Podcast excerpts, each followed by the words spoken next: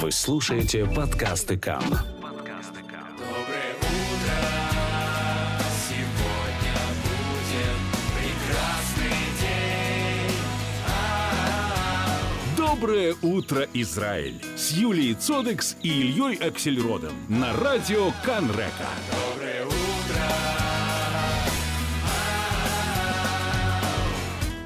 Продолжаются призывы в армию. По этому поводу мы поговорим э, с сержантом, командиром отделения Дмитрием Узваровым. Доброе утро, Дмитрий. Доброе утро. Сержант, э, командир отделения в Голлане, уж нужно отметить. Да.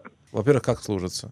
Э, Служится неплохо, скажу правду, тяжело, но я люблю свою службу и всегда ожидал от нее такой. Вы репатриировались в Израиль в шестом году вместе с семьей, да, приехали из Беларуси?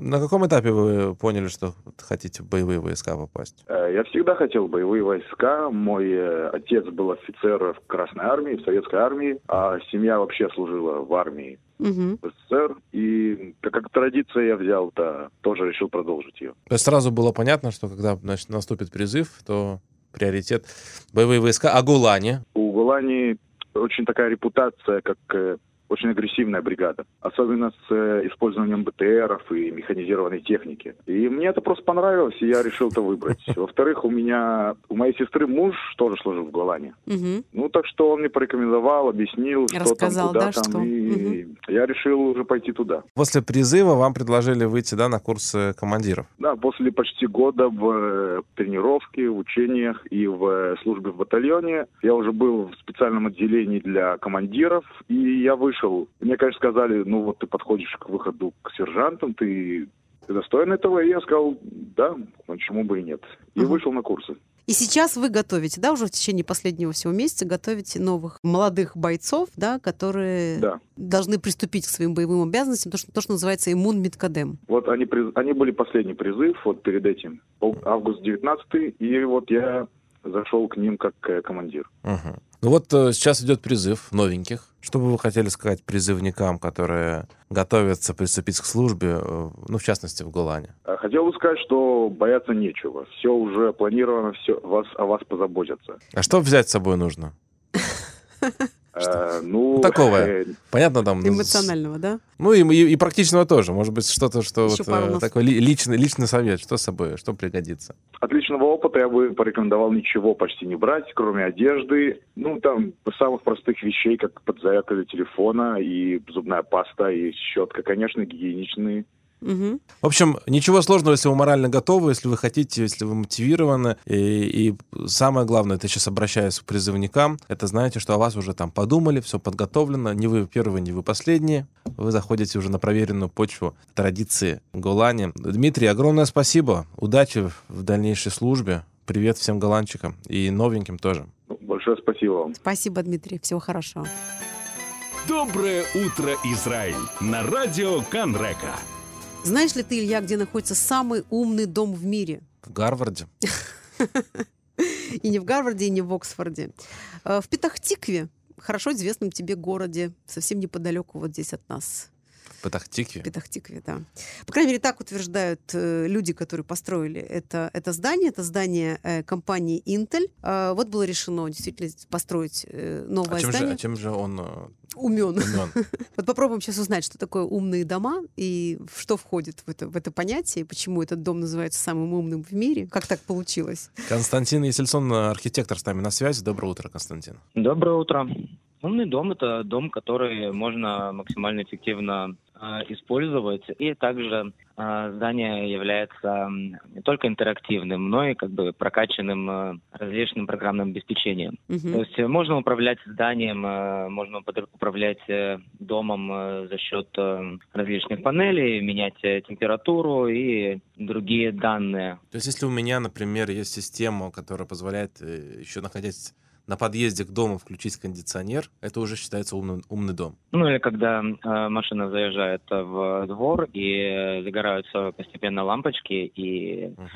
открываются ворота и, э, и само использование дома как бы подразумевает более плотное взаимодействие между человеком и пространством э, здания. Мгм. Насколько распространена вообще эта тема умных домов в нашей стране? Есть э, чуть севернее Герцелии здание 360, которое тоже получило сертификат экологичного строительства, зеленого строительства. Мгм. Это кампус в э, университета Тель-Авива э, с этим э, большим большой каплей в середине. Мгм. И э, можно, ну, по сути, можно посчитать такое количество зданий по пальцам одной руки. А, Тем не менее, в мире а, таких примеров гораздо больше. То есть, если мы берем а, тренд умного дома или экологичного э, строительства, то в Южной Корее, в Эмиратах, в США, Китае строят целые города. А вот такое здание можно только построить или можно уже существующее здание переделать? Есть разделение, есть здания, которые, по сути, являются бетонной или железной коробкой. Мгм. А есть э, программное обеспечение и технологические новинки, которые можно просто в него монтировать. А, Поэтому, когда проектируется подобное здание, окей, если есть э, текст задания, можно в него как бы вклинить э, возможность э, использования вот, новых технологий. Мгм. И точно так же можно это внедрить и в существующие здания. То есть не исключено, что появится какой-нибудь проект типа Тама умный дом. Когда будут Ну, превращать дома в более умные. Сначала Мгм. безопасные, сначала в сильные, потом еще и в умные. Чем отличается вот этот самый, это самое здание в Патахтикве а, от других умных домов? Почему он считается самым умным в мире? Использовались последние обновления, последние э, технологические новинки, мне так кажется. А, Тем не менее, я не могу сказать, что это здание можно назвать самым умным домом в мире. Количе- Количественно в ресурсах э, Израиль сильно уступает другим странам. Израиль маленький. Мгм. И, естественно, компании не будут в- вливать в объекты э, свои такое количество ресурсов. В то же время, я думаю, что а, в Китае или в э, Эмиратах все гораздо серьезнее.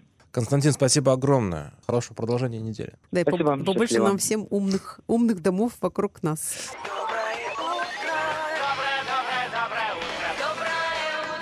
Доброе утро, Израиль. Продолжаем нашу программу и поговорим мы сейчас о э, списке 100 лучших фильмов, снятых женщинами. Этот список был составлен по просьбе вещательной компании BBC. Большим количеством критиков из 84 э, стран э, был обработан. В результате появилась вот эта самая первая сотня фильмов, снятых режиссерами женщинами. У нас на линии э, Марина Кигель, журналист. Э, Марина, здравствуйте. Здравствуйте, доброе утро. Доброе утро. Как вам список? В первой десятке я видела только два фильма. Об остальных фильмах я слышала. И я думаю, что подборка очень интересная. Ну, само собой, что «Пианино» как бы 93-го года он на, на первом месте. Это ожидаемо практически на самом деле. Ага. Если я не помню, это про... Если, это, если вы помните, это драма про, про переезд семьи в Новую Новую Зеландию, да. Но я теперь поняла, что вот тот список, который я держу перед собой, его нужно читать наоборот. С То есть, конца, да. Да, Мгм. пи- пианино на первом месте, Джейн Кемпион, э, затем идет фильм «Клео»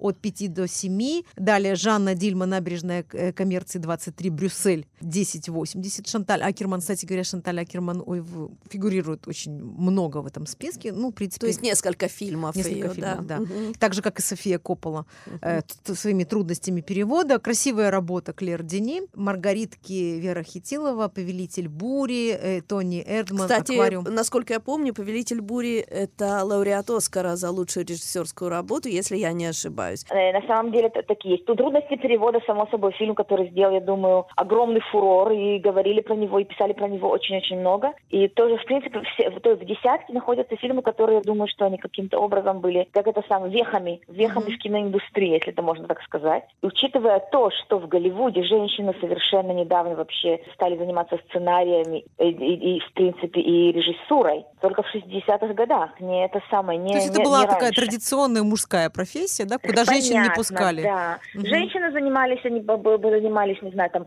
подачей там воды, еды там на с- съемках и так далее, да. Ну и, и- Иногда играли женские роли. вычитка Играли роли, да. да. играли, да. Мгм. На самом деле есть то, что называется женское кино, понятие женского кино, и оно, в принципе, развилось в мире где-то в 60-х годах, потому быстренько почему-то оно как-то уменьшилось. Например, в Израиле, то есть, в- например, если мы возьмем Израиль, опять же, то в 60 в 60-х годах была Михаль Батадам, которая снимала то, что это женское кино, потом это резко перешло, опять же, на то, что называется мачуизм и, и войны и так далее, муж, мужчина, мужчина, мужчина, мужчина. Сейчас только в последнее время опять это вернулось Мгм. как бы в э, заголовке. То же самое, в принципе, в Голливуде. Например, если мы возьмем э, супругов Камерон, которые находятся в постоянном... Кроме того, что они супруги, конкурентов в постоянной конкуренции друг с другом, кто снимет лучший фильм. И как-то она его все время убеждает. Ну, были, Марина. были, конечно, такие представители, как, например, э, Лени э, э, Рифеншталь, еще 30-е Лени годы. Рифеншталь, да. Да, ну, вот но это какие-то да. особые, да, уже случаи. Ну, да, тут как раз ну, не это хотелось бы ее вспоминать. это Но она, да, кстати говоря, она- фигурирует в этом Фигурирует в списке. списке, да. Триумфоли, да, вполне себе, да. Ну вот, Да, да, да, да, она считается, да, она, счита- она считается выдающимся режиссером, несмотря на диалоги, на идеологию. Да. Тут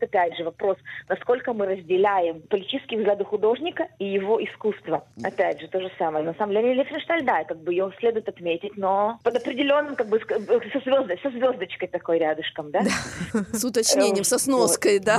Да, со сноской, да. Очень приятно было видеть и русские фильмы тоже. Киру. Маратова у нас Да? Киру Муратову, ну, само собой, естественно, да.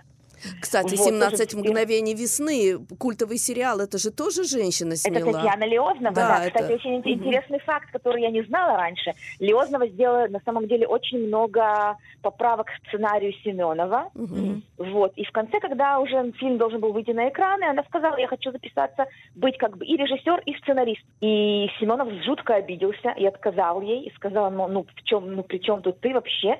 Книга-то моя. И, в общем, у них был дикий-дикий-дикий спор, пока Таривердиев не вмешался и не сказал, э, ну что, ну уступи ему и так далее, ну ты же женщина. Ну ты же женщина, что Ты же женщина, ключевая да. фраза, да. А вот Да. скажите, пожалуйста, когда вы говорите женское кино, какой смысл вы вкладываете э, в это словосочетание? когда мужчины снимают кино о женщинах, там всегда, почти всегда будут какие-то, то есть ну, нехватки, недостатки. То есть как, так как мужчина видит женщину, женщина, не женщина видит женщину по-другому. Ну- Опять же, то есть женское кино именно относится да, к женским проблемам, Мгм. не к страданиям, не всегда к страданиям. То Да. есть к женским каким-то по- проблемам, вопросам, там, не знаю, там, э, каким-то, я не знаю, там, развитию жизни. Но сам, когда женщина снимает, она обращает внимание на другое. На другое. Камера идет по-другому совершенно. То есть если смотреть на, как бы, на работу с камерой... Как это допустим, то выглядит, да.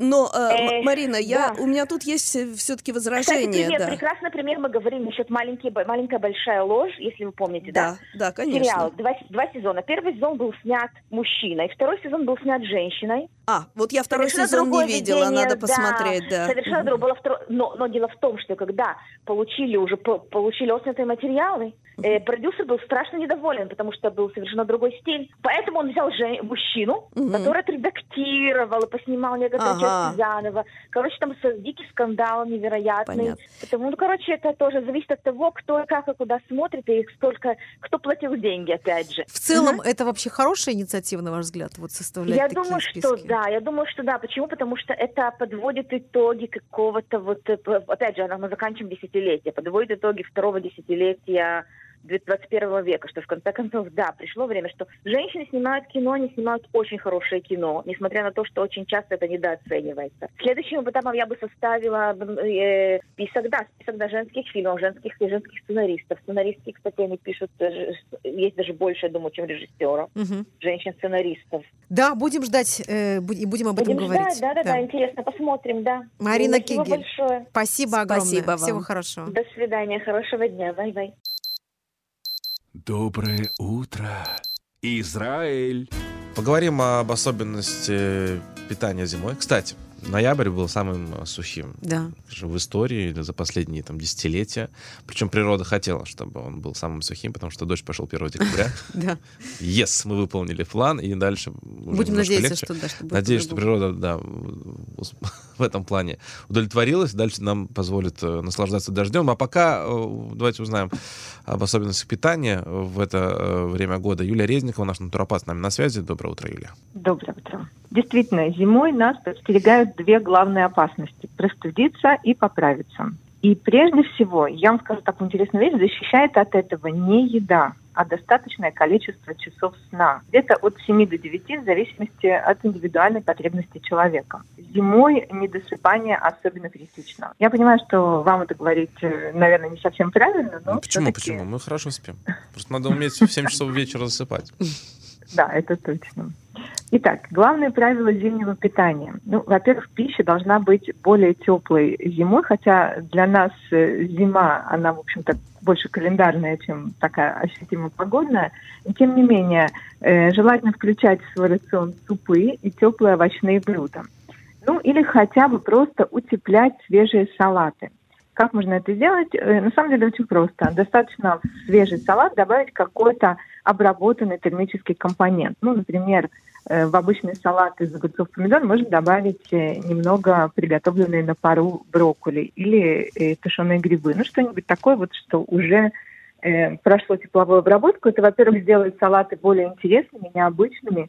Ну и, кроме того, вот этот теплый компонент улучшит значительно здоровье будет в резонансе с вот этой uh-huh. энергией, которая нам нужна зимой. И э, дальше много корнеплодов. Старайтесь э, зимой добавлять как можно больше корнеплодов, причем более таких вот необычных, которые, в принципе, летом едят мало. Например, зимой сезон редьки, и было бы здорово этим воспользоваться. Особенно хороша э, японская редька, которая называется дайкон – это необыкновенно вкусный и полезный овощ. Как, как называется? Можно... Дайкон. Дайкон. Это звучит как Или м- марка электротехники. Дайкон. У тебя редька какой компании? У меня Дайкон. Э, на самом деле очень вкусно. Ее можно есть в тушеном виде, в сыром виде, в салатах, э, добавлять ее в супы, запекать в духовке. И она великолепно действует на печень, на все внутренние органы, очищает организм. В общем, такая исключительно полезная. Ну, Дайкон, одним словом, это бренд. Дайкон, да, да, да. Э, используйте свежезамороженные ягоды как источник витаминов. Питаться зимой нужно особенно вкусно и разнообразно. И ни в коем случае не пропускать приемы пищи. Очень важно добавлять во все, что вы готовите, небольшое количество свежего корня имбиря. Это одна из самых зимних специй – и добавляет не только вкус, но и э, замечательное такое согревающее лечебное средство. Важно помнить о том, что нам нужен белок, и э, очень хороший его источник – это бобовые семена, орехи, например, мука из семян тыквы, из бобовых зимой особенно подходит черная фасоль и японские бобы азуки. Если у нас есть время, я бы дала еще такой рецепт теплого овощного блюда. Угу. Давайте. Э, тушеные брокколи и кале. Э, понадобится 100 грамм капусты кале, 2 столовые ложки кедровых орешков, 2 столовые ложки рисового масла, 2 измельченных зубчика чеснока, кусочек сантиметра 2-3 свежего корня имбиря, пол чайной ложки острого перца чили и 1 столовая ложка каперсов. Можно без них, естественно – понадобится упаковка броккомини или поделенная на соцветия головка брокколи. Готовится салат очень просто. Капусту кале отделите от плотных стеблей, сложите в миску и залейте горячей водой, не кипятком. Дайте постоять, пока она не станет мягкой. Разогрейте рисовое масло на сковороде и потушите чеснок, имбирь, чили и каперсы. Добавьте брокколи, кале и немного воды. Тушите до готовности минут 5-7 добавьте по вкусу соль и перед подачей посыпьте кедровыми орешками. Очень эффектное, вкусное и невероятно полезное блюдо. Отлично. Сейчас опубликуем рецепт, и каждый сможет им воспользоваться. А, и также каждый сможет уже тогда заодно и отреагировать на наше да, да. задание. И попробовать, и потом написать. Кстати, Юлия Резникова тоже приглашена отвечать на наш, э, наш челлендж творческий, продолжать э, да, стихотворение вот. Есть продолжение на скидку так вот? Стоя в пробке из авто, ждем Мессию и метро. Надо подумать. А вот. ну, и, да, и ответы у нас на, на Фейсбуке. Спасибо большое, хорошего продолжения дня. Доброе Доброе утро, Израиль. Да, давно не брал я в руки шашек, так говорит герой э, Гоголя. Но вот некоторые люди берут часто. Вот, в частности, совсем недавно в нашей стране прошли два турнира по э, шашкам. Чемпионат мира и чемпионат Европы. И у нас э, на линии Юрий Гольштейн, председатель Федерации шашек в Израиле. Э, Юрий, здравствуйте. Доброе утро. Так что ж, получается, мы такая, э, мы центр шахматной жизни, э, шашечной? Ну, практически милосюки. Да. Э, я хотел бы только поправить, у нас был не чемпионат мира, а кубок мира угу. по шашкам. Всего вообще в мире проводится каждый год, ежегодно проводится шесть этапов Кубка мира, и по итогам которого 20 э, ведущих спортсменов выходят в финал. И финал, как правило, проводится в Китае с достаточно большим призовым фондом. Около 30 тысяч евро, и очень многие э, борются за выход в этот финал. А в Израиле проходит второй год подряд, проходит э, этап Кубка мира, один из этапов Кубка мира. и сразу за ним следует чемпионат Европы. Мы просто пытаемся э, минимизировать расходы спортсменов, которые к нам приезжают. Все-таки Израиль не самая дешевая страна в мире. Мгм. И мы... Они уже остаются сразу и на второе соревнование Да. тоже, да? Но чемпионат Европы в этом году собрал огромное количество участников. Для, для нас это просто рекорд. Было подано около 80 заявок спортсменов с разных э, стран. Э, Приехало чуть меньше. Были такие шероховатости э, в России, не в Израиле. В Израиле как раз в этом году все прошло на границе без, без проблем.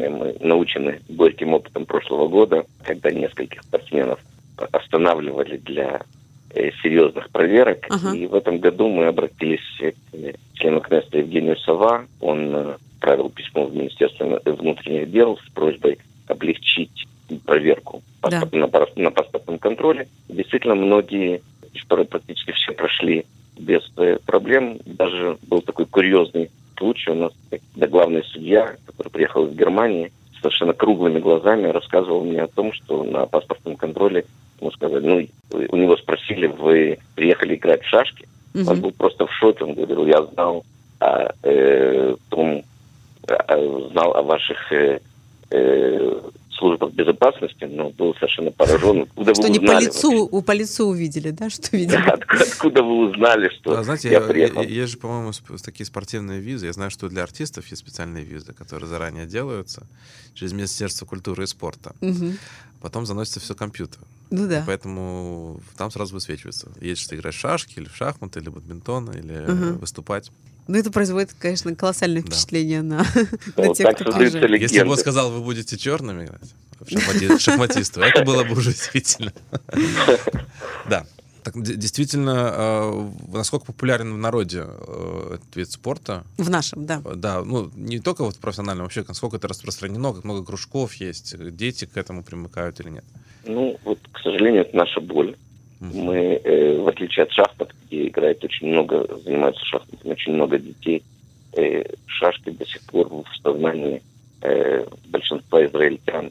Это вот какой-то детский вид спорта, которым когда-то в детстве мы все играли. А вот у нас ходила шутка такая, что в шашками занимаются те, кого отчислили с, э, с кружка шахмат. Вы, вы- вы как прокомментируете? Это просто обидный наезд, или он ничем не обоснованный, или э, что-то в этом есть? Это совершенно необоснованный, обидный наезд, потому что шашки достаточно сложный вид спорта. Просто Для примера я вам скажу, вот Кубок мира, который у нас проходил, партия классические шашки длится больше. То есть он еще на Точно как выносливость. шахматы. Да. Шашки вообще признан видом спорта в 70 странах мира, и в том числе и в Израиле. Больше того, существует две федерации шашек меж- международно. ФМЖД – это Международная федерация международных шашек, и IDF – федерация, объединяющая играющих в шашки на э, 64-клеточной доске. Это такая же доска, как в шахматах. Международные шашки – это 100-клеточная доска. Это Мгм. доска гораздо больше, и там не по 12 шашек, вот в 64 клетках, а по два. И это совершенно два разных вида спорта. Абсолютно. Они э, похожи только видом самих шашек. Мгм. На самом деле правила другие. И вот в Израиле как раз проходили два турнира по международным шашкам. И Мгм. все, кто... Мы проводили это в гостинице, и все, кто приходил, все жители гостиницы, которые приходили посмотреть, они были просто ошарашены, озадачены тем, насколько это серьезный вид спорта и насколько интересно. Справимся мы или нет, учитывая то, что бюджеты, которые мы получаем от Министерства спорта, э, достаточно ограничены. В этом году мы на проведение этих соревнований не, не получили практически ничего пока, Мгм. до сих пор. Надеюсь, до конца года что-то изменится, но пока что э, ни одного шекеля мы не видим. Ну, сейчас, сейчас многие не видят бюджетов, потому что правительство не функционирует как следует.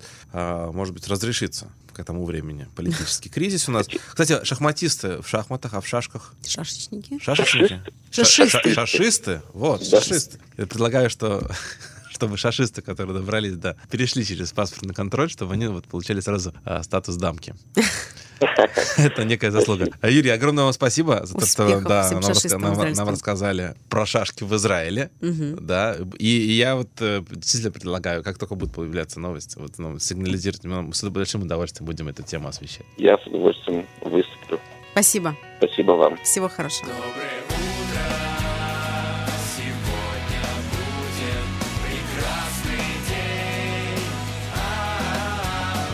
Доброе утро, Израиль! Доброе